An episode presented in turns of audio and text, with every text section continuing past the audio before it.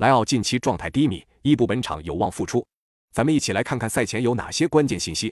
一，AC 米兰由于近期表现糟糕，特别防守端屡屡被打穿，在上轮联赛变阵成了三中卫。虽然仍旧是输球了，但防守硬度上来了。面对国米也只丢了一个球。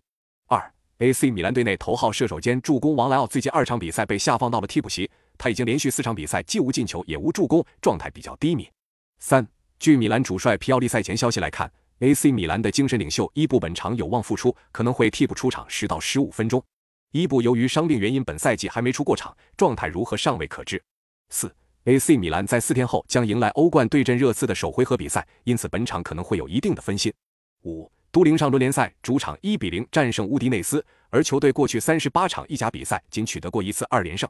六，两队的主帅在执教生涯中共九次交手，结果三胜三平三负，不相上下。都灵主帅尤里奇本赛季带队在联赛和杯赛中两次面对 AC 米兰均保持不败。那么本场比赛你更看好谁？